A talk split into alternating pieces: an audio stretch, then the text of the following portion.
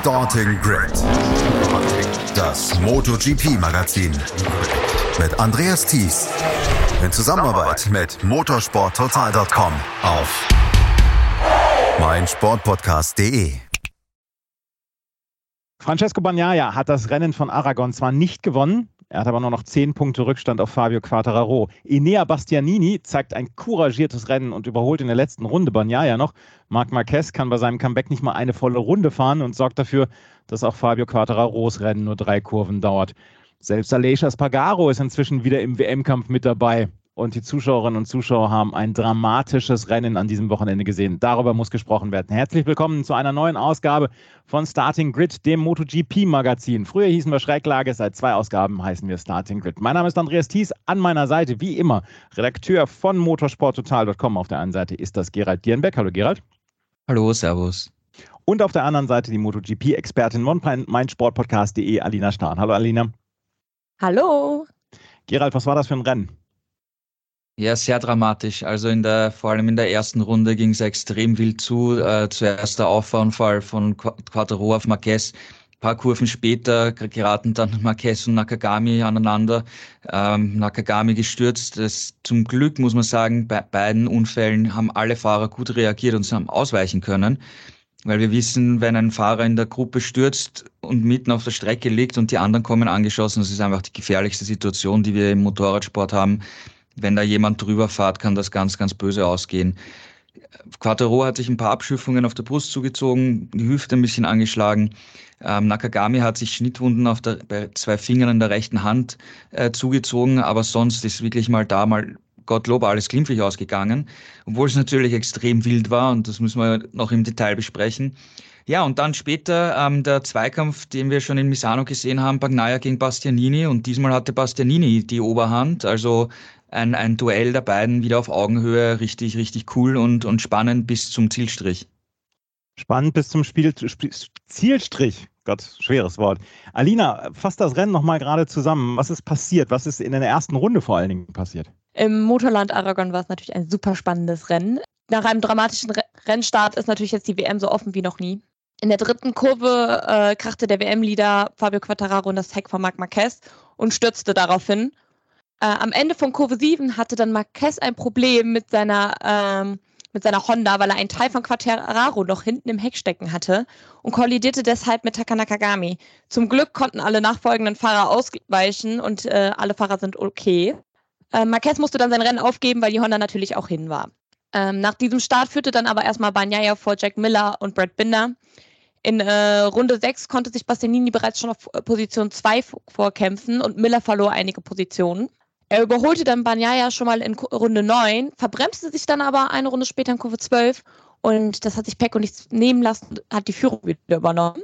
Ähm, Pecco führte dann weiter mit einer halben Sekunde Vorsprung. Das ging dann bis die letzten drei Runden so und wie Misano hing Bastianini dann an seinem Hinterrad. Aleix Espargaro, Brad Binder und Miller kämpften in der Zeit um Platz 3. In der siebten Kurve der letzten Runde überholte Bastianini Pecco, womit eigentlich keiner gerechnet hat in dieser Sekunde und holte dann nur vier Zehntelsekunde vor Bagnaia den Sieg. Aleix Espargaro konnte sich gegen Binder durchsetzen und Jack Miller vollendete die Top 10, äh, die Top 5. Quattararo verlor dann natürlich wichtige WM-Punkte und der Vorsprung auf äh, Bagnaia ist jetzt auf 10 Punkte äh, geschrumpft und auf Aleix auf 17 Punkte und Ducati ist Konstrukteursweltmeister geworden. Ducati ist Konstrukteursweltmeister geworden. Das ist auf jeden Fall eine Nachricht. Allerdings, äh, das war ja auch nur eine Frage der Zeit, bis die irgendwann mal dann Weltmeister werden würden. Gerald, wir fangen eigentlich mal mit dem Sieger an und mit dem Siegerteam mit der Ducati. Das können wir dann auch gleich machen. Wir werden dann auch gleich darüber sprechen. Aber wir müssen erstmal über diese Katastrophenrunde von äh, Marc Marquez sprechen, weil der hatte sein Comeback gegeben und er hatte einen fantastischen Start hingelegt und dann hat er gleich mal Fabio Quattararo und Takaaki Nakagami ja so ein bisschen auf dem Gewissen gehabt. Das war eine katastrophale Runde für ihn. Ja, absolut. Aber ich würde die, die erste Situation mit, mit Quadro als, als Rennunfall einstufen, mhm. wie sie einfach beim, beim Start äh, passieren kann. Ich meine, äh, Marquez ist beim Rausbeschleunigen aus der Kurve, hat einen kleinen Rutscher, musste kurz vom Gas und gleichzeitig war Quadro, der direkt dahinter war, natürlich Startphase, da ist ganz knapp dran, hat im gleichen Moment Gas gegeben. Ja, und, und Kettenreaktion, ähm, ja, ist er draufgeknallt. Ja. Ähm, Also es haben eigentlich alle Beteiligten gesagt, dass das ein, ein Rennunfall war. Ähm, Marquez konnte jetzt nicht wirklich was dafür. Quattro hat jetzt nicht erwartet, dass der jetzt kurz vorm Gas geht und einen Rutscher hat und das geht, das geht alles so schnell, da kannst du eigentlich dann überhaupt nicht mehr reagieren. Auch äh, Yamaha-Manager Lin Jarvis hat äh, gesagt, ja, schwieriger, schwieriger Nachmittag für uns, aber er hat auch gemeint, ähm, ja, das kann, kann passieren in, in der Startphase. Wie gesagt, zum Glück, zum Glück für Quattro ist das alles relativ glimpflich ausgegangen und ist einfach nur mit, mit Abschiffungen davongekommen. Das, das Problem war natürlich, dass dann ein Teil von, von seiner Verkleidung im, im Heck von äh, Marquez Honda gesteckt hat und Marquez wusste das ja zu dem Zeitpunkt nicht und ist natürlich weitergefahren. Johann Zarco, der relativ knapp dahinter war, hat gesagt, äh, der hat den Marquez eigentlich ziemlich kritisiert und gemeint, der hätte eigentlich sofort neben die Strecke fahren, fahren müssen weil da eben Teile drin gesteckt sind von, von der Yamaha. Aber wie gesagt, äh, zu dem Zeitpunkt wusste das Marquez nicht. Und er hat gesagt, in der nächsten Kurve hat sich ein bisschen merkwürdig angefühlt, aber nicht jetzt wirklich extrem komisch. Und wie er dann Ausgangskurve 7 das Ride-Height-System aktiviert hat, ist, hat das hinten blockiert und nach links gezogen und da ist dann Nakagami auf einmal gewesen, der überholen wollte. Die haben sich halt Seite an Seite berührt und Nakagami ist da unglücklicherweise halt auch zu Sturz gekommen. Ich weiß nicht, also wie gesagt, äh, Sarko hat äh, Marquez dafür kritisiert. Ich würde da jetzt nicht so weit gehen und, und Marquez dafür extrem kritisieren, dass er da weitergefahren ist, weil erstens, er wusste noch, noch gar nicht, dass, dass da Teile in seinem Heck stecken. Und zweitens, als Rennfahrer ist es eigentlich normal, dass wenn du ein Problem hast, du fährst eigentlich normal zumindest ein paar Kurven weiter und, und wenn du dann merkst, okay, da funktioniert was nicht, dann fährst halt fast von der Strecke. Aber das war so knapp dann, kurz danach, das war Marquez einfach nicht bewusst und deswegen würde ich auch diese zweite Situation mit, mit Nakagami als, als ja, blöden Rennunfall äh, einstufen. Die Rennleitung hat und die Rennkommissare haben auch keine Strafen ausgesprochen. Also ja, ähm, wenn es blöd kommt, kommt es blöd und, und da ist halt wirklich alles blöd äh, zu, zusammengekommen für, für alle beteiligten Fahrer. Natürlich, äh, Marquez stand dann wieder mal in der Kritik. Er kommt zurück, Comeback, äh, gibt ein Comeback und äh, es geht schon mal vollkommen wild zu. Aber ich würde hier, wie gesagt, sagen, äh, das waren beides Rennsituationen, blöde Rennunfälle. Aber ich würde da mit ihm jetzt nicht zu hart ins Gericht gehen, ehrlich gesagt. Mhm. Alina, wie hast du die Situation gesehen gestern, ähm, wie Marquez dann in der ersten Runde ja so ein bisschen eine Kettenreaktion ausgelöst hat dann ja auch? Ich muss tatsächlich sagen, ich habe es vorher gesehen und das, das ist äh, sehr gruselig gewesen. Ich habe eine Nachricht an meinen Papa geschrieben und meinte so, wenn Quattararo heute stürzt und Banyaya gewinnt, der, ist der WM-Vorsprung nur noch fünf Punkte. Ich habe die Nachricht gerade abgesendet und in dem Moment kracht Quattararo in das Heck von Marquez. Weiß und die MotoGP das, dass du dafür verantwortlich bist? Ich äh, hoffe es nicht, weil äh, nachher werde ich irgendwie noch äh, eingesetzt, dass ich die WM manipuliere. Das möchte ich natürlich nicht machen. Ähm, ja, war sehr, sehr viel Aufsehen in der ersten Runde. Und ähm, mein Puls ist in die Höhe gegangen, weil ich war so, oh Gott, oh Gott, was passiert hier? Das ist alles zu viel gerade. Ähm, natürlich, Marquez hat sich das jetzt ein bisschen anders vorgestellt äh, mit dem äh, Rennstart und auch äh, dann die Bilder danach waren auch ein bisschen erschreckend, dann, wenn, wo Quattararo dann da lang lief und die ganze Brust verbrannt hatte vom ähm, Rutschen aus dem Asphalt. Und äh, Marquez ist aber dann ja auch direkt in die Box von Nakagami gegangen und wollte sich da entschuldigen und alles. Und äh, ja, es ist, es ist MotoGP. Rennunfälle passieren und gerade in diesen ersten zwei Kurven, da hängen die alle so nah beieinander. Es ist einfach sehr großes Pech gewesen für Marquez und natürlich für Quadraro auch. Aber halt auch ein bisschen Glück für uns Zuschauer, weil die WM ist natürlich jetzt richtig spannend. Die WM ist richtig spannend, darüber sprechen wir gleich noch. Am Ende ist es dann so, dass Fabio Quattararo hat sich zwar Abschürfungen zugezogen, aber er ist rennfit für nächste Woche. Was ist mit Takaki Nakagami, Gerald? Ähm, da steht es noch nicht fest, oder? Ja, also er wurde mal für nicht fit erklärt. Das heißt, er muss laut Protokoll am, am Donnerstag in Motegi äh, oder zumindest vor dem ersten freien Training, weil die sind ja nur am Nachmittag äh, Ortszeit, die ersten wurden ja gestrichen. Ähm, da muss er sich nochmal einem Check der Ärzte unterziehen. Wie gesagt, er hat äh, zwei Schnittwunden äh, bei zwei Fingern auf der rechten Hand und ich habe nur ein Foto von ihm auf, auf äh, Twitter gesehen oder Instagram, wo er die rechte Hand richtig dick verbunden hat. Also das mhm. hat jetzt nicht so, so toll ausgesehen.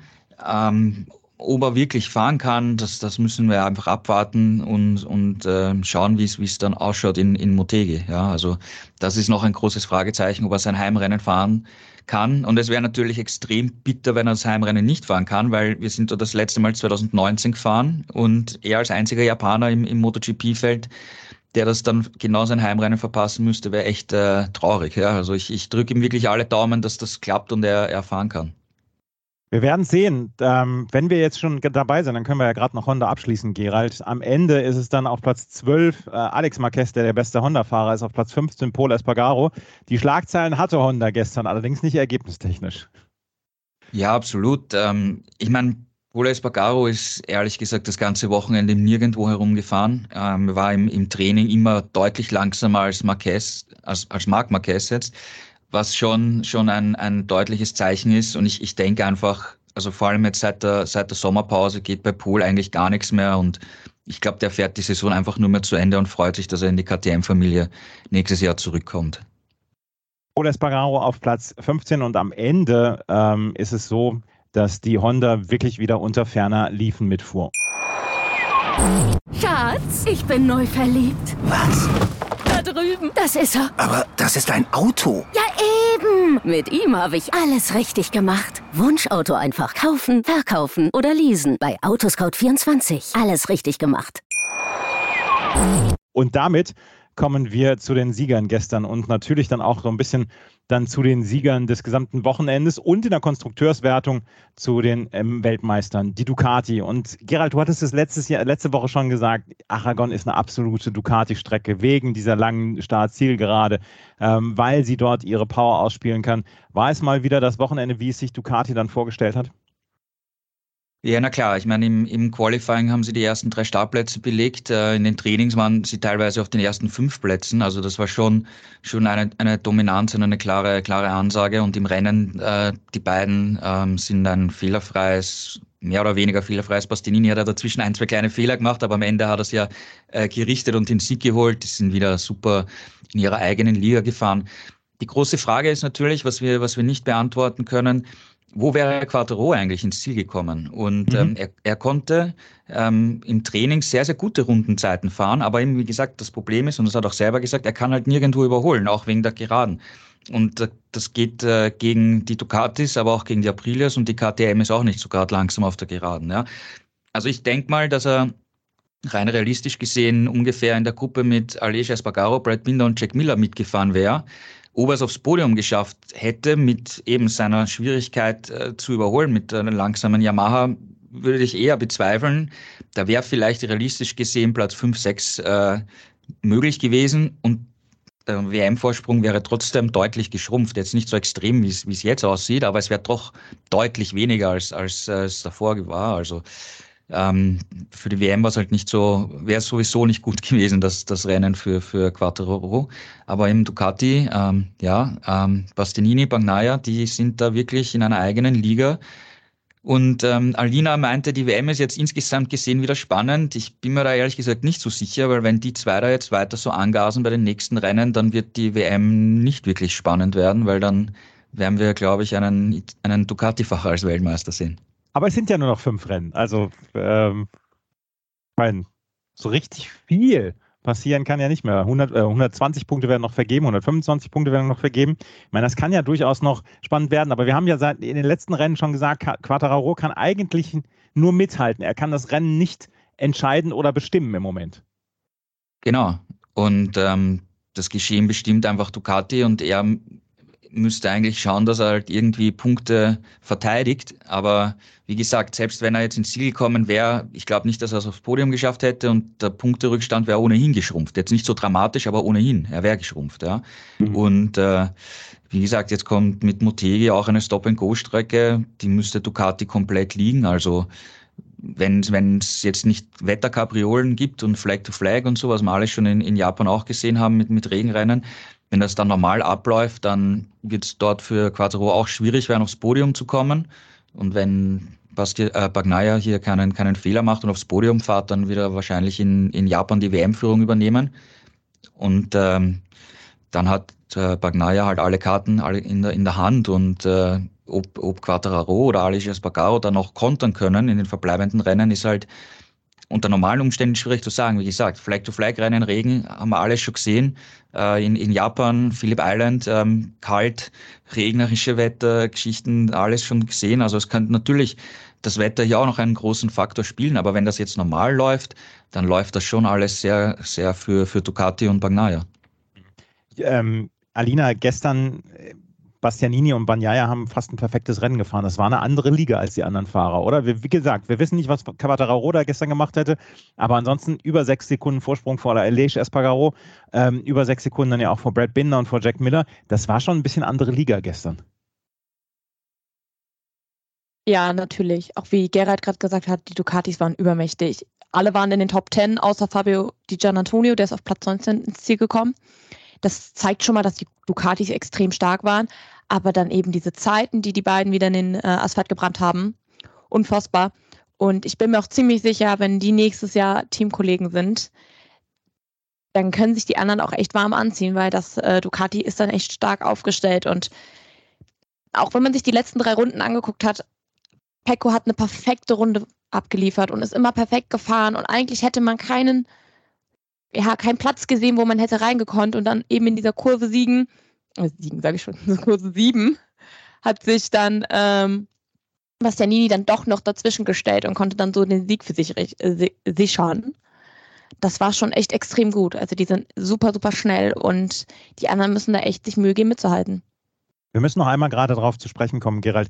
Wir haben zwischendurch ein paar Rennen gehabt, ähm, dann auch in Frankreich und auch in Spanien und das, das Deutschlandrennen, wo Francesco Bagnaia kom komplett frustriert war hinterher und gesagt hat, ja, so kann ich nicht Weltmeister werden, wenn ich nicht einfach die Konstanz bringe. Warum Gibt es in irgendeiner Weise ein Faktum, wo du sagen könntest, da, das kannst du darauf zurückführen, dass er im Moment so konstant fährt? Ja, ist ähm, schwierig zu sagen, weil, wie wir es eh schon ein paar Mal gesagt haben, eigentlich hätten wir das, er war im vergangenen Jahr im Herbst extrem stark und eigentlich hätten wir erwartet, dass er die Saison genauso anfängt. Und ähm, es waren Situationen dabei, wo er einfach Pech hatte, ganz klar, ja, wo er, wo er abgeschossen wurde, waren aber auch äh, blöde Fehler dabei, äh, wie, wie zum Beispiel ähm, in, äh, in Barcelona ist er abgeschossen worden, in Sachsen ist er gestürzt, Le Mans ist er gestürzt, genau. Und da hat einfach die Konstanz halt gefehlt. Warum er es auf einmal gef gefunden hat, ist echt äh, von außen schwierig zu sagen, weil die Voraussetzungen waren eigentlich von Anfang an da. Aber ich, es ist halt manchmal schwierig zu, wirklich zu erklären. Wie gesagt, letztes Jahr ist er im, im, im Herbst dann wirklich, hat er voll aufgedreht und war super unterwegs und jetzt wieder. Keine Ahnung, vielleicht ist er ein Fahrer der zweiten Saisonhälfte. Keinen Plan, ich weiß es nicht, ja, aber er hat es geschafft, hier noch einfach was draufzulegen. Aber Genauso, genauso Bastianini. Ich meine, am Anfang der Saison war er super schnell. Klar, er hat das alte Motorrad, das ausgereift war und er kann sich auf sich konzentrieren, während Bagnaia noch Setup und so weiter austesten hat müssen im Werksteam. Das hat ein bisschen gedauert. Klar, das war ein Faktor. Aber auch Bastianini, finde ich, hat jetzt wirklich wieder einen etwas draufgelegt und, und fährt auch in der, seit der Sommerpause wirklich super, super Rennen. Im Vergleich jetzt zu einem Jorge Martin, der macht den Schritt nicht. Oder ein, ein, ein Johann Zarko. Wenn wir uns erinnern können, im vergangenen Jahr war die erste Saisonhälfte von Zarko wirklich gut und er hat gesagt, er war ja damals WM-Zweiter und hat gesagt, ja, er muss was drauflegen und dann kann er mit Quattro um einen WM-Titel kämpfen. Ist nicht passiert, er ist abgefallen. Die, dieses Jahr genau das gleiche bei, bei wieder. Er hat auch gesagt, ja, in der Sommerpause, ja, er muss, er muss was drauflegen. Kommt bei Sarko nicht, ja. Und das haben wir schon früher gesehen, wie er bei Tech 3 Yamaha gefahren ist. Erste Saisonhälfte super, dann zweite Saisonhälfte abgefallen. Und scheinbar ist es bei Bagnaia genau andersherum. Erste Saisonhälfte halt ein bisschen durchwachsen und dann zweite Saisonhälfte äh, legt das drauf und, und äh, ist einfach perfekt drin. Ja. Ähm, schwierig zu erklären, jetzt zu sagen, warum, weshalb, weil es, es sind einfach so viele Nuancen drinnen. Äh, wenn es läuft, läuft wenn es nicht läuft, läuft es nicht. Ich glaube, das ist eine, der einfache, einfachste Erklärung dafür. Aber Bastianini können wir auch sagen, letztes Jahr Elfter gewesen, zwei Podestplätze geholt. Er ist inzwischen ein echter Siegfahrer und ähm, naja, wenn, wenn komische Dinge noch passieren, könnte er fast ja noch in, den, in das WM-Rennen eingreifen. Ja, also ganz ehrlich, ähm, Aleix Espargaro und, und Quattaro, sie sind jetzt eigentlich in der Defensive und, und haben jetzt nicht äh, das aktive Zepter, wo sie das Geschehen bestimmen können. Aber eben Bastianini schon auch. Und äh, Bagnaia hat es geschafft, so viele Punkte aufzuholen. Äh, Bastianini ist jetzt 48 Punkte hinter Quattro.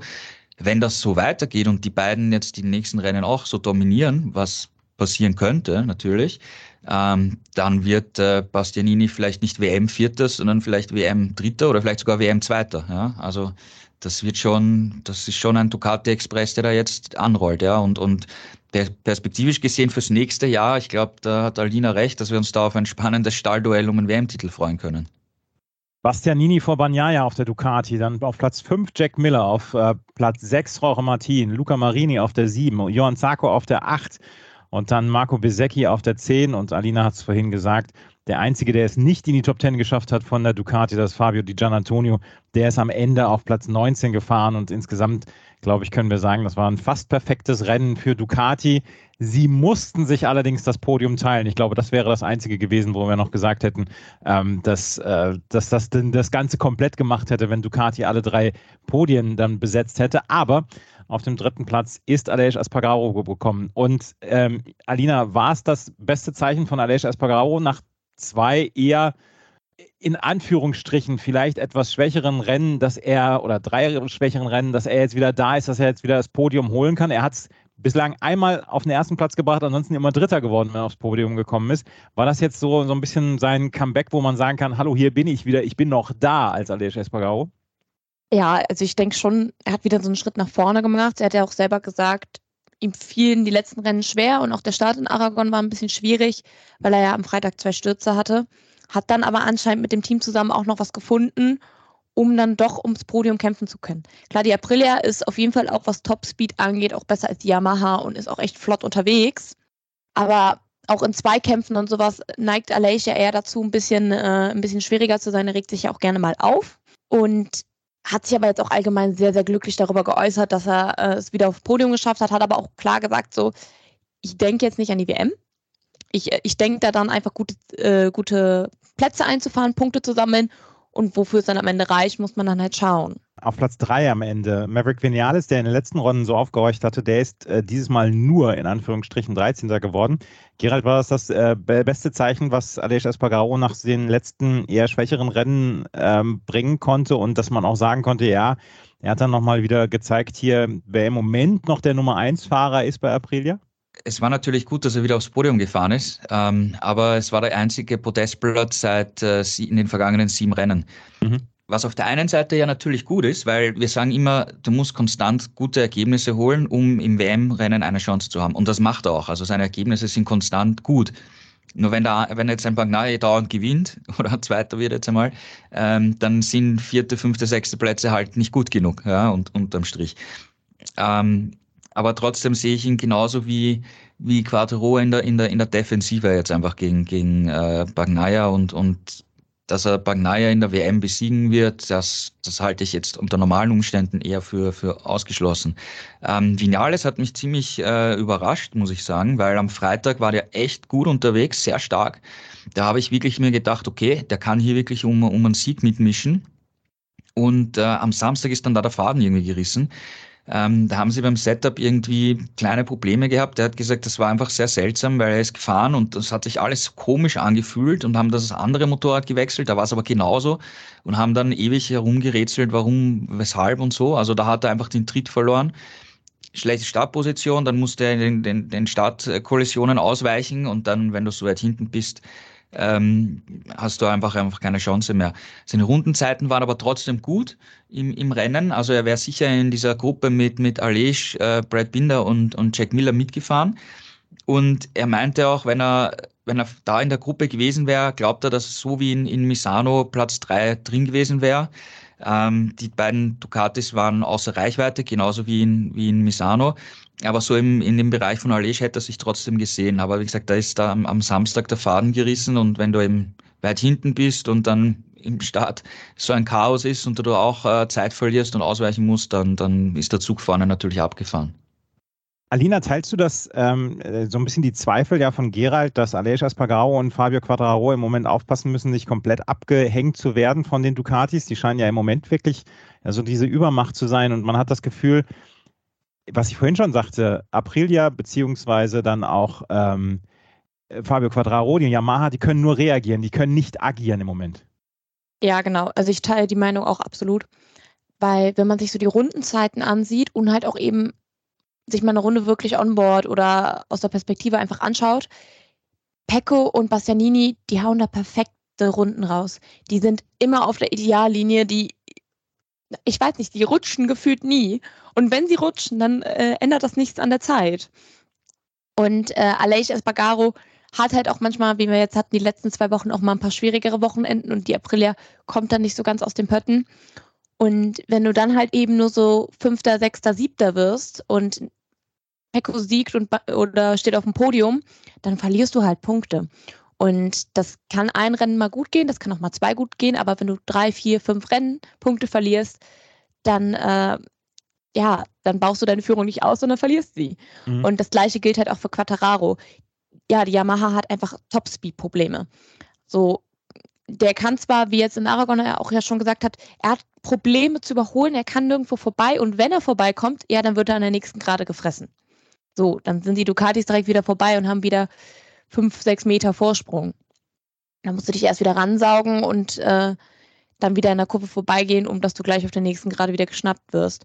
Das ist natürlich sehr, sehr äh, schlecht. Das ist eine sehr schlechte Ausgangssituation für Quattraro. Und äh, wie gerade ja schon gesagt hat, Motegi ist auch Stop and Go. Das wird der Yamaha auch nicht so gut liegen. Man kann dann zwar schon hoffen für Quattararo, dass er so in den äh, in Sepang, Phillip Islands und sowas vielleicht noch Punkt, äh, also mal besser ist als Banyaya und äh, die anderen. Aber ich sehe ihn da auch eher in der äh, Defensive. Und dass er jetzt einfach nur noch hofft, dass die anderen Fehler machen, damit er Punkte sammeln kann und nicht so viel verliert. Gerald, gäbe es wetterunabhängig noch ein oder zwei Strecken, wo man sagen kann, dass Fabio Quattararo und oder Aleix Espargaro der Ducati so ein kleines bisschen wegfahren können? Oder muss man wirklich jetzt sagen, die beiden müssen aufs Wetter hoffen? Also ich würde sagen, unter normalen Umständen Phillip Island, äh, da müssten beide um einen Sieg kämpfen. Also das ist diese schnelle, flüssige Strecke, die liegt der Yamaha auf jeden Fall. Der Aprilia müsste sich auch super liegen, weil das Turning von der Aprilia wirklich, wirklich sehr, sehr gut ist und einer der Stärken des Motorrads ist. Und wir können uns sogar erinnern, mit der ganz alten RSGP vor, wann war es eh, 2019, da hat äh, Andrea Janone das Rennen sogar angeführt für ein paar, paar Kurven. Mhm. Ja. Ähm, und also ich her. rechne, ja, lang ist her, das ist das letzte Mal, dass wir dort gefahren sind. Und äh, ich, ich gehe mal davon aus, dass dort die Strecke beiden sehr gut liegen wird, äh, den Maschinen sehr gut liegen wird. Und auch Thailand müsste eigentlich eine Strecke sein, wo die Yamaha immer in der Vergangenheit extrem gut war. Aber wie gesagt, da waren wir auch das letzte Mal im Jahr 2019. Da war die, da war die, die Ducati nicht so überlegen, wie wir sie jetzt momentan sehen. Aber da könnte Quattro auch nochmal zuschlagen und eventuell auch Aleix Espargaro. Also die zwei Strecken würde ich sagen, dass beide, dass beide in einer Rolle sein könnten, wo sie wieder aktiv äh, um den Sieg mitkämpfen können. Aber alle anderen Strecken ähm, sehe ich Ducati in der Favoritenrolle, ehrlich gesagt. Ducati also im Moment sehr, sehr weit vorne und vor allen Dingen im Moment so ein bisschen ja, in der Führungsrolle. Francesco Bagnaia hat äh, Fabio Quattararo noch nicht eingeholt. Es sind allerdings jetzt nur noch zehn Punkte.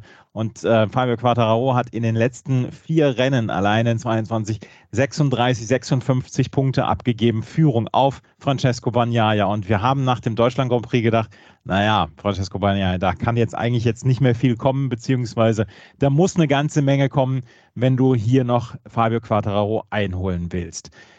Auf die ersten drei Plätze sind also belegt gewesen von Bastianini, Bagnaia und Aspargaro. Und es war am Ende das Ducati-Rennen, weil so viele unter den Top Ten gewesen sind. Aber eine Maschine hat sich dazwischen verirrt und das war die von Brad Binder von der KTM. KTM heute oder an diesem Wochenende mit dem 11. Platz von Miguel Oliveira und mit dem 16. Platz von Remy Gardner und mit dem 20. von Raul Fernandez. Aber Gerald, Brad Binder mit dem vierten Platz, der hat ein richtiges Ausrufezeichen gesetzt. Ja, super Rennen von KTM und äh, vor allem von Brad Binder. Bei Miguel Oliveira sind die Reifen eingegangen, sehr früh und viel stärker als er gedacht hat. Deswegen ist er da abgefallen, weil am Anfang war er auch am, am Ende dieser Spitzengruppe dabei, wo, wo ihm nach dieser Startrunde dieses kleine Loch aufgegangen ist im Feld. Und äh, wir haben ja schon, schon oft gesehen, dass äh, vor allem Brad Binder super Rennen fahren kann, aber immer schlechte Startplätze hat und weit hinten war. Und dadurch war es immer, ist er nach vorne gekommen, aber die Spitze war halt dann nicht mehr in Reichweite. Und äh, ich fand das sehr interessant dieses Wochenende, dass, wenn wir uns das dritte Training anschauen, das sind beide, also Binder und, und Oliveira, locker in die Top Ten gefahren, haben zwei Zehntel nur Rückstand gehabt und ich habe mir gedacht so, hey, haben die jetzt, äh, weil wir hatten ja den Misano-Test äh, vor knapp zwei Wochen, haben die jetzt da wirklich was gefunden und die Schwäche im Qualifying ausgemerzt, ja. Also das war wirklich mal ein Ausrufezeichen. Dann kam aber das Qualifying und sie hatten beide wieder fast eine Sekunde Rückstand. Also da muss man sagen, nein, sie haben diese Qualifying-Schwäche eben doch noch nicht behoben. Und äh, trotzdem, sie waren, sie waren äh, in den ersten, in der vierten, vierten Startreihe, genau. Also doch wieder ein bisschen weiter vorne, als sie oft stehen. Und Binder hatte dann einen gigantisch guten Start auf der Außenseite. Äh, Kurve 1 rein ist da eigentlich Marquez vorbeigefahren, ist aber an dem vorbeigekommen, bevor diese Situation dann mit Quattro passiert ist und, und hatte das ganze Scharmützel also hinter sich und war nach der ersten Runde ja sogar Zweiter. Und wenn die KTM von Anfang an vorne dabei ist, dann können die auch mitfahren, weil wie gesagt, diesen guten Rennspeed, den haben wir ja schon oft gesehen in den vergangenen Wochen. Ja, aber wenn du nicht in der Anfangsphase vorne dabei bist, dann bist du halt immer nur so Sechster, Siebter ja, oder Achter, wo er sonst oft herumfährt. Und, und Binder hat das super dagegen gehalten. Klar, die Ducatis sind jetzt auf einem anderen Level und sind davon gefahren, aber dass er da eben äh, mit, mit Alej und, und, und Miller da mitkämpfen hat können, das war schon cool. Und okay, am Ende hat es halt knapp nicht gereicht mit, mit dem Podestplatz, aber ich glaube trotzdem, dass das KTM da äh, mit, mit seinem Rennen super zufrieden war, weil es war einfach, er hat einfach gezeigt, äh, äh dass er ein absoluter Racer ist. Äh, wir dürfen nicht vergessen, er hatte im Training auch einen, einen Sturz, hat sich da auch äh, den, den rechten Knöchel angeschlagen, hatte da Schmerzen aber hat die Zähne zusammengebissen und, und ein, ein, ein super Rennen gefahren. Also kann man wirklich nur, nur gratulieren dafür, ja. Brad Binder im und, Moment. Und, ja. es, und es, es zeigt eben, wie gesagt, wenn, wenn KTM hoffentlich irgendwann einmal diese Schwäche im Qualifying behebt und sie aus den ersten drei Startreihen vorne mitfahren, weil man sieht oft, dass sie auch eben super Starts haben. Das war jetzt nicht eine Ausnahme, dass er so gut weggekommen ist. Wenn sie aus der dritten Startreihe jetzt zum Beispiel immer wegfahren, dann machen sie am Start Plätze gut und sind in den Top 6 dabei in der ersten Runde und dann spielst du mit. Also da, wenn sie diesen Schritt im Qualifying schaffen, dann sind sie im Rennen ja eh voll konkurrenzfähig. Auf Platz 4 ist am Ende äh, Brad Binder eingefahren und er ist sehr, sehr konstant. Der hat einen einzigen Nuller hat er bislang gehabt in dieser ähm, in dieser Saison und das war in Portugal, in Portimao. Ähm, Alina, wie siehst du KTM, wie siehst du die Saison von Brad Binder bislang? Ja, Brad Binder ist halt ein absoluter Sonntagsfahrer. Es ist halt wirklich schade, dass die, äh, dass die so Probleme im Qualifying haben und wirklich so weit immer, also die starten ja wirklich permanent sehr weit hinten. Das ist ja eher selten, dass sie in den vorderen zwei Reihen starten was natürlich der KTM auch super das Rennen kaputt macht. Klar hat Miguel Oliveira dieses Jahr schon einen Sieg für KTM eingefahren, aber es war halt eben auch nur ein Sieg. Ähm, was so ein bisschen schade ist, aber gut, es können nicht alle siegen. Ansonsten halt ja, Brett Binder ist halt eigentlich ein super, super starker Fahrer. Und wenn der halt vorne ist, dann ist er auch in den Zweikämpfen sehr, sehr stark. Und die KTM hat ja auch einen guten Grundspeed. Und ich denke, die Saison lief bisher so eher ein bisschen schleppend, aber wenn sie halt irgendwie es jetzt schaffen, vielleicht nicht mehr diese Saison, aber spätestens zur nächsten Saison irgendwie ihre Qualifying-Probleme in den Griff zu kriegen, dann werden die auch richtig konkurrenzfähig und werden auch echt stark und werden wahrscheinlich am meisten der Yamaha Kopfschmerzen bereiten, einfach weil sie eben mit dem Speed von Aprilia und Ducati besser mithalten können. Brad Binder im Moment auf Platz 7 in der Fahrerwertung und Alina hat gesagt, er ist ein Sonntagsfahrer. Das aber als Kompliment, ja? Absolut. Also ich meine nichts Böse. Sonntagsfahrer Brad Binder hier im Moment auf Platz 7 in der Fahrerwertung. Ähm, da Ducati die Top 10 quasi fast alleine bevölkert hat, müssen wir weiter runterscrollen, wenn wir auf motorsporttotal.com das äh, Standing sehen wollen dieses Rennens. Und dann müssen wir runterscrollen zu Platz 14, zu Kel Crutchlow, der für die Yamaha das beste Ergebnis an diesem Wochenende eingefahren hat. Gerald, wenn Fabio Quattaro nicht ins Ziel kommt, dann wird es sehr, sehr duster bei Yamaha. Ja, aber das, äh, die Leistung von Kyle war, glaube ich, relativ cool, ja, weil er ist eigentlich das ganze Wochenende auch in den Trainings schon vor Franco Morbidelli gewesen. Und ähm, in Misano hatte man ja geglaubt, dass Morbidelli einen, einen Aufwärtstrend wirklich hat, weil er ist da in den Trainings teilweise auf Augenhöhe mit Quattaro gefahren, von den Rundenzeiten her. Und da jetzt ging in Aragon gar nichts mehr.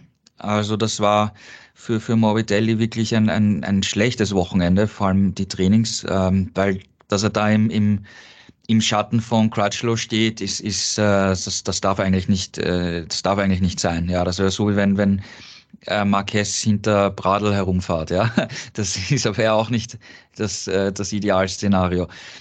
Und äh, äh, Crutchlow hat halt gesagt, dass, er hat sich gerade, er hat sich gedacht in der ersten Runde, was macht er hier überhaupt, ja? Weil er hat, er kommt zurück und plötzlich fliegen die Motorräder überall herum, ja. Das, sagt, ich, warum bin ich überhaupt zurückgekehrt? Ja, ich hätte, ich hätte zu Hause bleiben sollen. Ähm, na, aber er hat gesagt, wenn, wenn er fahrt, äh, es dauert natürlich, also er hat prinzipiell mal dem, dem Stefan Bradl recht gegeben, wenn man jetzt lange kein Rennen fährt, dann ist das gar nicht mal so einfach, wieder, wieder in diesen Rennmodus reinzufinden. Mhm. Aber er hat gesagt, er könnte am Ende des Feldes herumfahren, ganz gemütlich, ähm, sagen, so ja mal, hier habt ihr Daten gesammelt, fertig, ich gehe nach Hause und sie werden glücklich und passt alles. Aber er hat gesagt, wenn er dann sieht, hey, das sind andere Fahrer, hey, den möchte ich jetzt überholen, da möchte ich jetzt mithalten. Er hat gesagt, das sind voll seine Renninstinkte wieder, wieder da gewesen und, und hat, ihm, hat ihm auch Spaß gemacht. Und äh, äh, aus seiner Sicht äh, war es cool. Und, und ich meine, er ist ein super Rennen gefahren. Ich meine, er hat da richtig gute Leute hinter sich gelassen. Ähm, man muss aber zur Verteidigung von Morbidelli auch sagen, er ist äh, auch natürlich in diese Startgeschichten da verwickelt gewesen und musste abbremsen vom Gas gehen und war nach der ersten Runde letzter. Ja, also das ist natürlich, äh, das war halt für ihn dann halt eh das Rennen schon vorbei. Ja, da ist dann auch nicht mehr viel gegangen. Ja, aber für für Crutchlow ähm, Comeback war war cool und er hat auch extrem viel zu tun jetzt, weil er muss jetzt nicht nur jetzt diese letzten sechs Rennen fahren, inklusive Aragon, sondern er hat dazwischen sogar noch zwei Testfahrten. Also wenn äh, während der Überseetour, ähm, während die anderen dann in Thailand ein freies Wochenende haben, muss er nach Jerez zurückfliegen und dort testen. Ja? Also der hat jetzt extrem viel, äh, viel zu tun. Ja, also das ist schon, schon, ja, er hat ja auch gesagt, jetzt ist er zum dritten Mal zurückgekehrt, weil er ist ja letztes Jahr schon eingesprungen und er muss zum dritten Mal dann seine Karriere beenden. Ja? Und es, es war insgesamt äh, lustig, ihn auch wieder, wieder zu hören, weil er hat einfach wirklich immer einen coolen Spruch drauf und, und äh, ja, er ist, er ist ein Charakter und einer der Charaktere, die irgendwie schon gefehlt haben, muss man sagen. Beendet seine Karriere häufiger als Roland Kaiser. Gerald, er wird ähm, die letzten Rennen dann auch noch für Andrea Dovizioso dort fahren, oder? Ja, genau. Dovizioso ja. ist jetzt wirklich im Ruhestand. Ähm, der mhm. wird Motocross fahren und am, am, Strand liegen und, und sich die Rennen gemütlich im Fernsehen ansehen und hoffentlich unseren Podcast hören. Nein, er kann nicht Deutsch. Aber der, er ist jetzt raus. Also Dovizioso kommt nicht mehr zurück. Das ist jetzt erledigt. Ja. Ähm, gibt es noch irgendeine Hoffnung, äh, Alina, für Yamaha außerhalb von Fabio Quattararo diese Weltmeisterschaft irgendwie zu retten? Oder gibt es da noch in irgendeiner Weise etwas Positives, was du siehst, äh, außer Fabio Quadraro bei der Yamaha? Ja gut, ähm, ich glaube für die WM sieht es jetzt außerhalb von Quattararo eher schlecht aus für die Yamaha, weil wir Franco Morbidelli auf Platz 19 der WM haben und mhm. Darren Binder auf Platz 22. Ähm, ja, sieht eher schlecht aus und selbst wenn alle ausfallen würden, würden sie es nicht schaffen, die Punkte auszuholen, aufzuholen. Ähm, ja, ein bisschen schade natürlich fürs Werksteam, dass Morbidelli da so ein bisschen hinterherhängt. Man hat ja eigentlich jetzt so in den letzten zwei Rennen so ein bisschen so einen Aufwärtstrend gesehen und hat gedacht, oh, okay, vielleicht kommt er doch in Fahrt.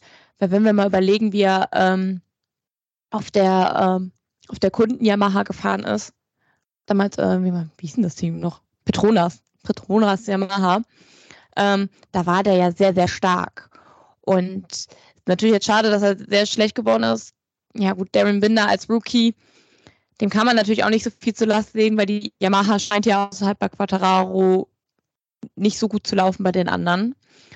Dennoch fand ich das jetzt Quatschlo auf dem, äh, fand ich eigentlich einen guten Platz. Also ich meine, besser als, der, äh, als das Werksteam. Und ähm, ja, vielleicht bringt er ja ein paar Innovationen mit, dass die Yamaha jetzt für so ein Saisonende doch noch ein bisschen was findet. Yamaha also im Moment wirklich, ja, auf dem Schoß sitzen sie von Fabio Quadraro und der muss halt die Ergebnisse bringen und die Ergebnisse bringt er nicht, weil er dann auch mit viel Pech dann an diesem Wochenende in der ersten Runde noch ausgeschieden ist. Ein Team haben wir noch und das ist die Suzuki und die ja wickelt so ein ganz kleines bisschen ab. Alex Rins ist auf Platz 9 am Ende ähm, eingefahren. Gerald Juan Mir konnte noch nicht wieder mitfahren.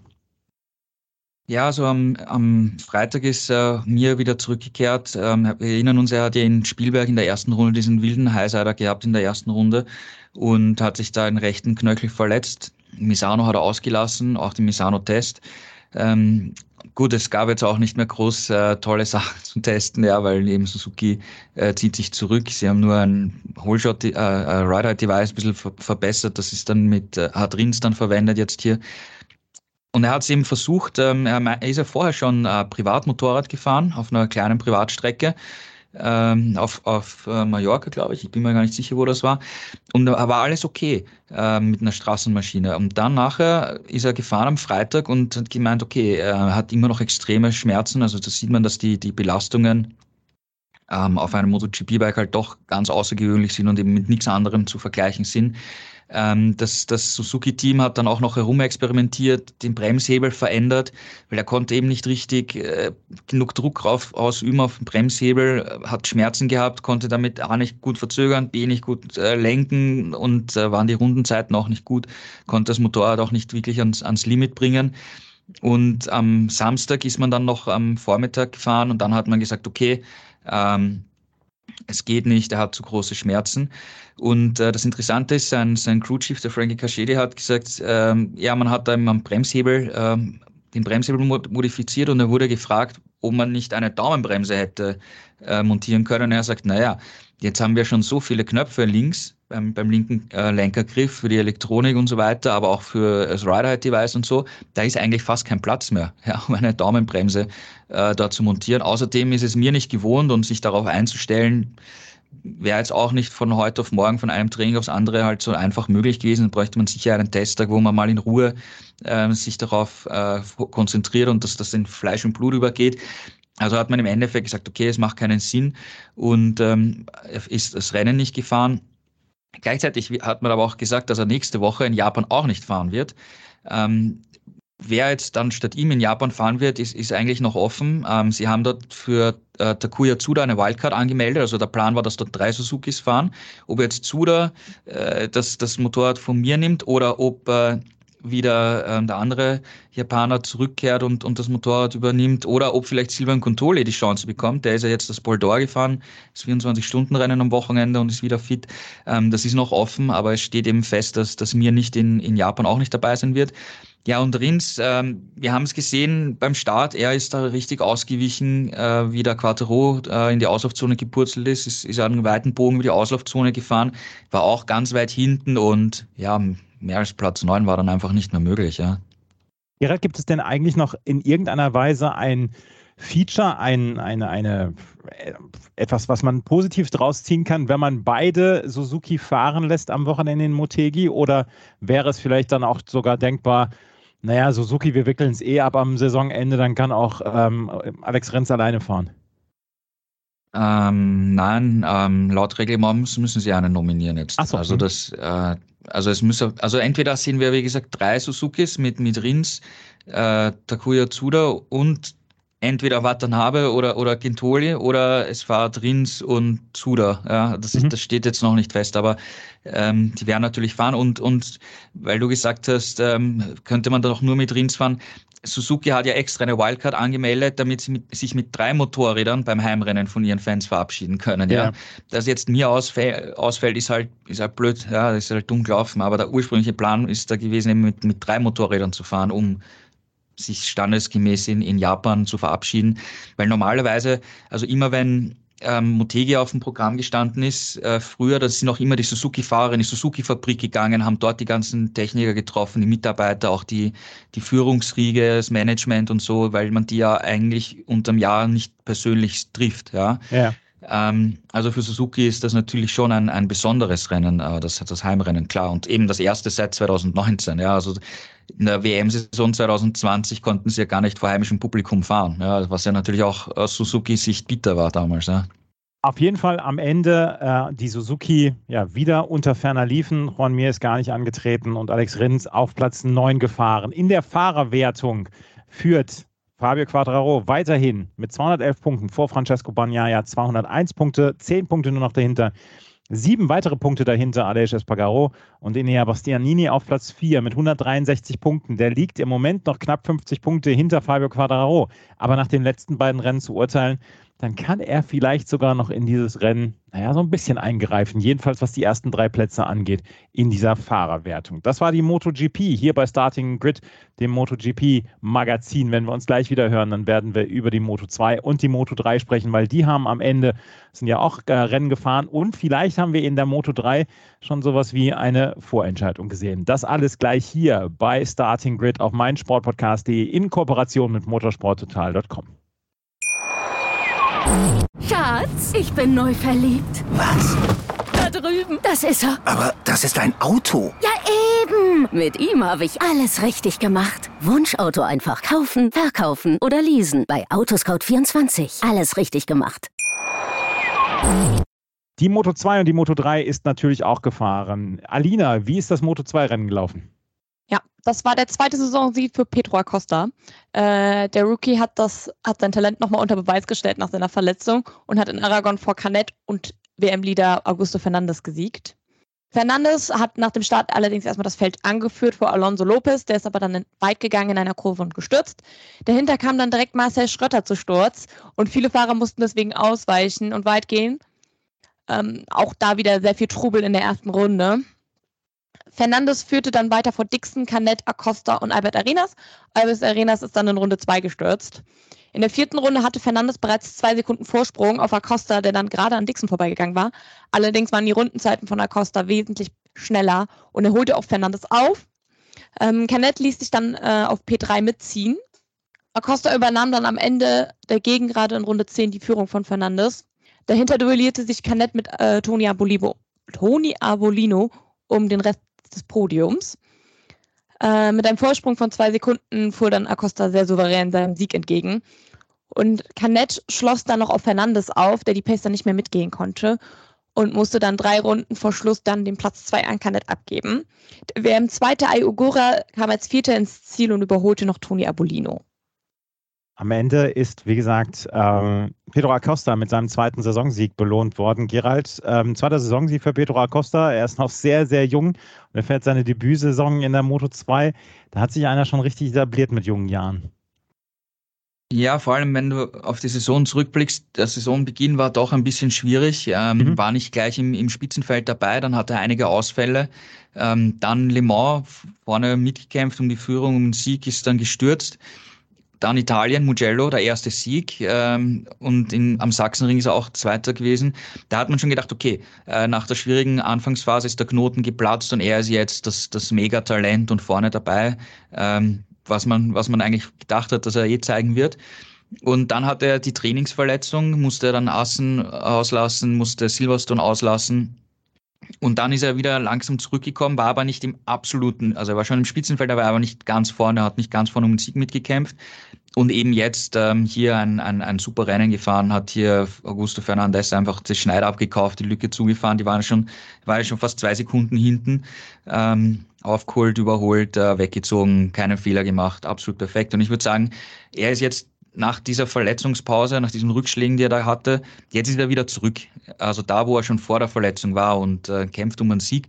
Und ähm, es wird jetzt natürlich interessant werden, äh, ihn bei diesen Überseerennen zu sehen, weil, wie wir wissen, seit 2019 sind wir dort nicht gefahren, also letztes Jahr auch nicht in seiner ersten Moto3-Saison. Das sind alles Strecken, die er noch die ihr überhaupt nicht kennt, weder von, also nicht einmal von der Moto 3 oder irgendeiner kleineren Nachwuchsserie. Also es ist für ein komplettes Neuland alles. Und da bin ich wirklich sehr, sehr gespannt, wie er sich da, wie er sich da schlagen wird, ja. Pedro Acosta, also mit einem wirklich richtig guten Rennen, ist hier äh, auf Platz 1 gefahren. Auf Platz 2 haben wir dann Aaron Canet gehabt und Augusto Fernandes auf Platz 3. Der ja so ein kleines bisschen Puffer zwischen sich und Ayogula ähm, äh, bringen konnte. Ayogula auf Platz 4 am Ende. Gerald, da werden wir bis zum Ende der Saison werden wir ein sehr, sehr spannendes Rennen um die äh, Moto 2 Krone sehen. Ja, bleibt auf jeden Fall spannend. Ähm, da kann man überhaupt nicht sagen, in welche, welche Richtung das, das Pendel ausschlägt. Ähm, bleibt offen. Fernandez, ähm, was wir noch nicht erwähnt haben, wir haben es letztes Mal schon gesagt, dass er nächstes Jahr MotoGP fahren wird und jetzt wurde es offiziell auch bestätigt, dass er nächstes Jahr für das Tech 3 Gasgas Team äh, fahren wird als Teamkollege von Paul Espargaro. Also seine Zukunft ist, ist in trockenen Tüchern. Ayogura bleibt auch, bleibt in der Moto 2, weil eben äh, Nakagamis Vertrag bei LCR verlängert worden ist. Also Äh, Fernandez hat jetzt seine einzige, sagen wir mal, Chance hier Moto 2 Weltmeister zu werden. Noguro wird nächstes Jahr noch eine, noch eine Chance haben. Und äh, ja, es bleibt, es bleibt spannend. Äh, was aber interessant ist, Fernandez war eigentlich in der letzten Zeit immer ein Tick stärker und Ogura hat dann im Rennen eigentlich immer wieder die Schadensbegrenzung geschafft, ja, weil im, im Training war er nicht gut, ähm, war weit hinten, musste im, im, Qualifying kämpfen und hatte eigentlich war die ganze Zeit am, am Aufholen und hat es dann am Ende geschafft, mit Platz 4 noch aufzuholen und Schadensbegrenzung zu betreiben. Aber vom, vom Eindruck her ist, dass, dass Augusto Fernandes, Fernandes diesen ganz kleinen Ticken momentan besser ist. Aber wie gesagt, sieben Punkte kann alles passieren. Es kann wirklich alles passieren zwischen Augusto Fernandes und Ayogula. Da bis zum Ende der Saison auf jeden Fall Spannung. Ähm, Alina, du hast es vorhin schon erwähnt. Marcel Schrötter ist in der ersten Runde ausgeschieden, in, äh, wo in der MotoGP in der ersten Runde so viel Action war, aber auch in der Moto 2 Action. Was war da passiert? Ja, es war halt auch mal wieder ähm, sehr viel Action in den ersten Kurven und es alles sehr, sehr eng. Und dann war ja äh, vor ihm Alonso Lopez gestürzt und dann hat sich, äh, hat Marcel halt auch einen Wackler gehabt, Vorderrad ging weg und rutschte dann auch da über die Strecke. Und dann ähm, hält man natürlich erstmal die Luft an, weil man ist, oh Gott, oh Gott, bitte fahr jetzt keiner drüber. War dann auch sehr, sehr knapp, aber äh, glücklicherweise haben es alle geschafft, drumherum zu kommen und dann äh, ihr Rennen fortzusetzen. Ja, rechte Seite des, äh, ist ja eine Rechtskurve, rechte Seite des Reifens ist halt noch nicht so warm nach dem Start und deswegen war rechnen, dass da viel passiert was wir dann halt ja auch so gesehen haben. Man muss einfach dann einfach ein bisschen vorsichtiger rangehen. Aber klar, man möchte gerade in dieser Anfangsphase gut Plätze gut machen. Und Marcel ist ja auch nicht so topmäßig vom Startplatz losgefahren und hatte sich wahrscheinlich vorgenommen, für das Rennen auch einige Plätze gut zu machen. Er hatte auf jeden Fall hier in der ersten Runde ist ausgeschieden und es ist so ein bisschen die ja, etwas unglückliche Saison von Marcel Schrötter fortgesetzt. Er ist auf Platz 10 in der Fahrerwertung. Ähm, wir haben schon darüber gesprochen, Gerald, nächstes Jahr hat er keinen Moto2-Platz. Hat er sich schon mal geäußert, beziehungsweise gibt es da schon Neuigkeiten? Also ich glaube, das ist wirklich alles offen. Ähm, wo, wo er hingeht, äh, keine Ahnung. Also es wird äh, schwierig sein, dass er bei einem anderen Moto2-Team überhaupt einen Platz findet. Ich glaube nicht, dass sich da groß was andeutet, aber es gibt da noch, es gibt da noch Gespräche, aber ob das wirklich passiert, äh, komplett offen. Äh, Superbike WM gibt es eigentlich auch keine attraktiven freien Plätze, muss man ehrlich gesagt sagen. Supersport WM gibt es Gespräche, aber ob er da jetzt auch bei einem guten Team unterkommt, weil das ist ja sein Ziel, dass er ein ein gutes Team findet, das, das wirklich äh, konkurrenzfähig ist und, und das ein gutes Motorrad äh, aufbauen kann. Momentan ist da wirklich alles offen, keine Ahnung. Ja. In der Moto 2 führt auf jeden Fall jetzt in der Fahrerwertung nach wie vor Augusto Fernandes mit sieben Punkten vor El Gugola. Aaron Canet im Moment 30 Punkte hinter Ogola auf Platz 3 und Celestino Vietti auf Platz 4. Dann haben wir noch die Moto 3 und da, Jalina, hat Isan Guevara vielleicht einen entscheidenden Vorsprung herausgearbeitet in der Fahrerwertung. Ja, genau. Mit dem äh, Rückenwind des Moto2-Aufstiegs ist Isan Guevara ähm, mit einem Startzielsieg in Aragon ähm, vorausgefahren und holte die 25 Punkte vor Ayumu Sasaki und äh, Daniel Holgado. Ähm, Guevara entschied schon den Start für sich und ging direkt in Führung. Auch ähm, kam in der ersten Runde dort ein großer Crash. Da, ähm, da waren Le Lorenzo Fellon, Joshua Wadley und Nicola Carraro gestürzt. Ähm, Sasaki und Holgado verfolgten Guevara und die drei setzten sich relativ schnell vom Rest des Feldes ab. Ähm, Guevara baute seine Führung allerdings weiter aus und äh, Sasaki und Holgado konnten zwar dranbleiben, griffen ihn aber nicht an. Viele Kämpfe und Berührungen gab es dafür aber in der Verfolgergruppe, die vom Platz 4 bis Platz 13 gehen. Äh, David Munoz war natürlich wieder sehr aufmüpfig und bekam dann auch noch eine Long Lap Penalty. Der WM-Zweite Sergio Garcia erkämpfte in der Folgegruppe und kam am Ende aber nur bei äh, Platz 13 raus und dadurch sehr viele WM-Punkte auf Guevara.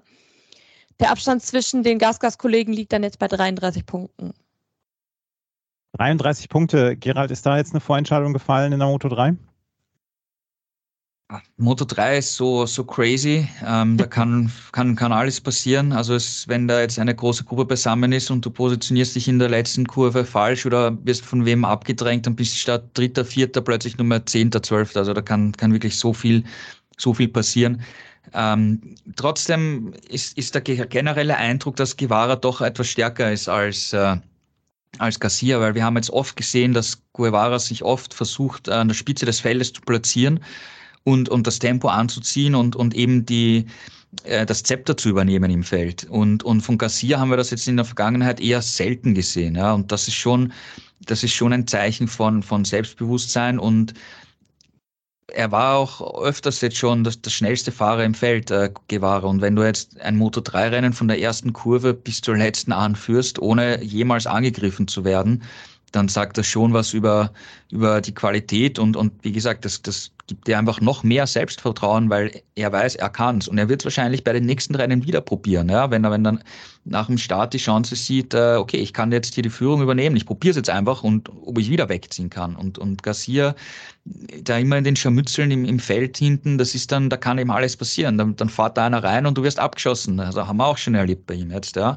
Ähm, bei Guevara auch, muss man auch sagen. Ja, aber äh, Garcia war da betroffen jetzt hier auch abgedrängt worden und, und, und weit hinten dann wieder gewesen, hat Fehler gemacht. Ähm, eben, wenn du da in der Gruppe bist, kann eben das alles passieren. Also das Pendel schlägt momentan schon aus für, für Guevara. Wie gesagt, jetzt kommen die, die Überseerennen, das ist dann wieder mal was anderes. Da sind wir so lange nicht gefahren. Ähm, die Tendenz schlägt aber jetzt schon für, für Guevara aus, muss man ganz klar sagen. Es war aber ein eher untypisches Rennen, oder? Mit ähm, den großen Abständen dort. Ja, das, das Interessante war eigentlich direkt nach dem Start, weil Guevara hat einfach gleich den, hat den Start gewonnen, das war mal absolut perfekt von der Linie weg und, und ist gleich mal, hat gleich mal das Tempo anzogen. Und, und Sasaki und Holgado haben den Braten gerochen und sich gleich mal angehängt. Und vielleicht waren sie auch schlau genug am Anfang zu sagen, okay, wir, wir greifen ihn jetzt gar nicht an, sondern fahren einfach dem nach, weil wenn wir jetzt da anfangen zum Kämpfen, sind die anderen gleich wieder dran und wir haben eine riesengroße Gruppe. Und, und so haben sie sich gleich absetzen können, während es dahinter halt wieder mal wild zugangen ist, ja, und da, dann wächst der Abstand einfach extrem.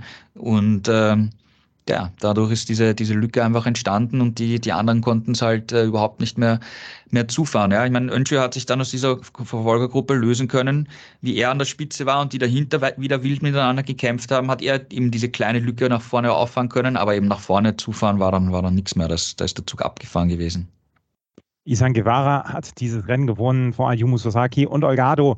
Die sind auf die beiden äh, Podiumsplätze gekommen. In der Moto 3 Gesamtwertung führt Isan Guevara jetzt mit 33 Punkten Vorsprung vor Sergio Garcia. Dennis Foggia dann nochmal 25 Punkte dahinter. Ayumu Sasaki dann auf Platz 4. Und Daniel Holgado hat äh, mit seinem ersten Podium Platz 9 in der Fahrerwertung. Wir haben keine lange Pause. Es geht jetzt von Aragon nach Japan, nach Motegi.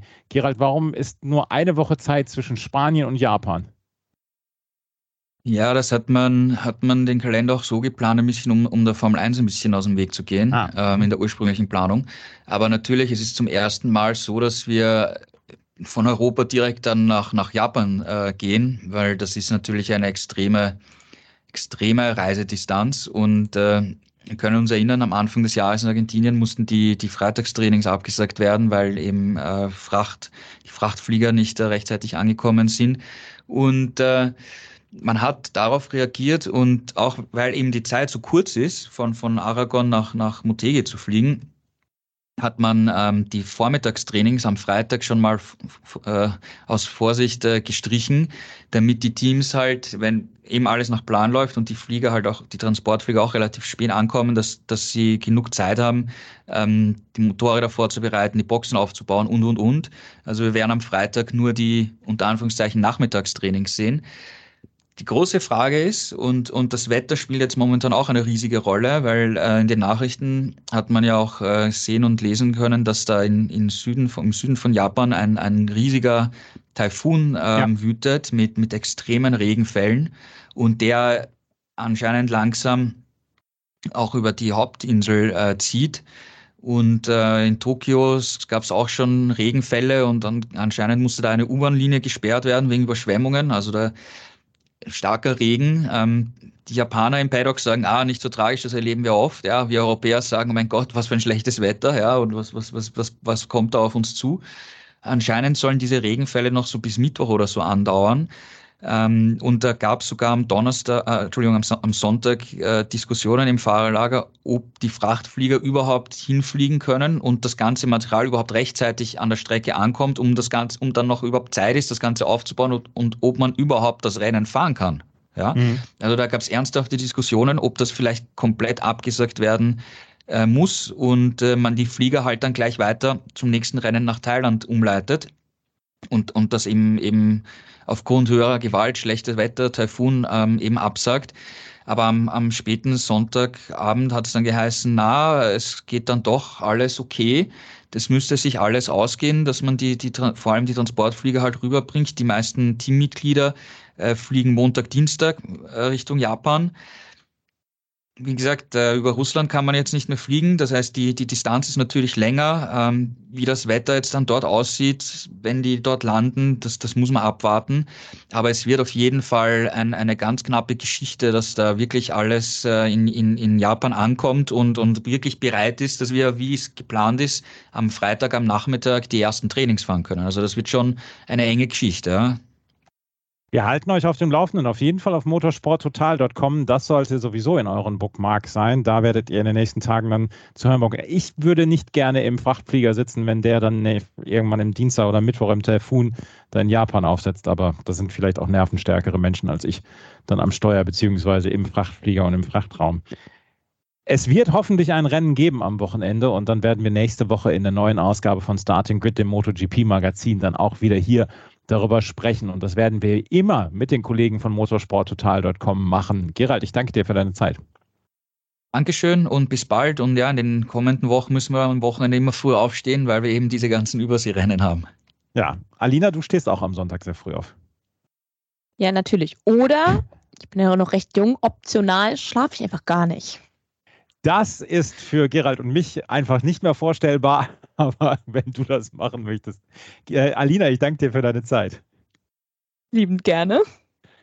Das war's mit der heutigen Ausgabe von Starting Grid. Wenn euch das gefällt, was wir machen, freuen wir uns über Bewertungen, Rezensionen auf iTunes und auf Spotify. Auf Spotify könnt ihr den Podcast natürlich auch immer hören. Wie gesagt, motorsporttotal.com sollte auf jeden Fall in eurem Interesse liegen und auf euren Bookmark sein. Vielen Dank fürs Zuhören. Bis zum nächsten Mal. Auf Wiederhören. Starting Grid. Das MotoGP-Magazin. Mit Andreas Thies. In Zusammenarbeit mit motorsporttotal.com auf meinsportpodcast.de. Schatz, ich bin neu verliebt. Was? Drüben. Das ist er. Aber das ist ein Auto. Ja, eben. Mit ihm habe ich alles richtig gemacht. Wunschauto einfach kaufen, verkaufen oder leasen. Bei Autoscout24. Alles richtig gemacht. Wie baut man eine harmonische Beziehung zu seinem Hund auf? Puh, gar nicht so leicht. Und deshalb frage ich nach, wie es anderen Hundeeltern gelingt, beziehungsweise wie die daran arbeiten. Bei Iswas Dog reden wir dann drüber. Alle 14 Tage neu mit mir, Malte Asmus und unserer Expertin für eine harmonische Mensch-Hund-Beziehung, Melanie Lippisch. Iswas Dog mit Malte Asmus. Überall, wo es Podcasts gibt.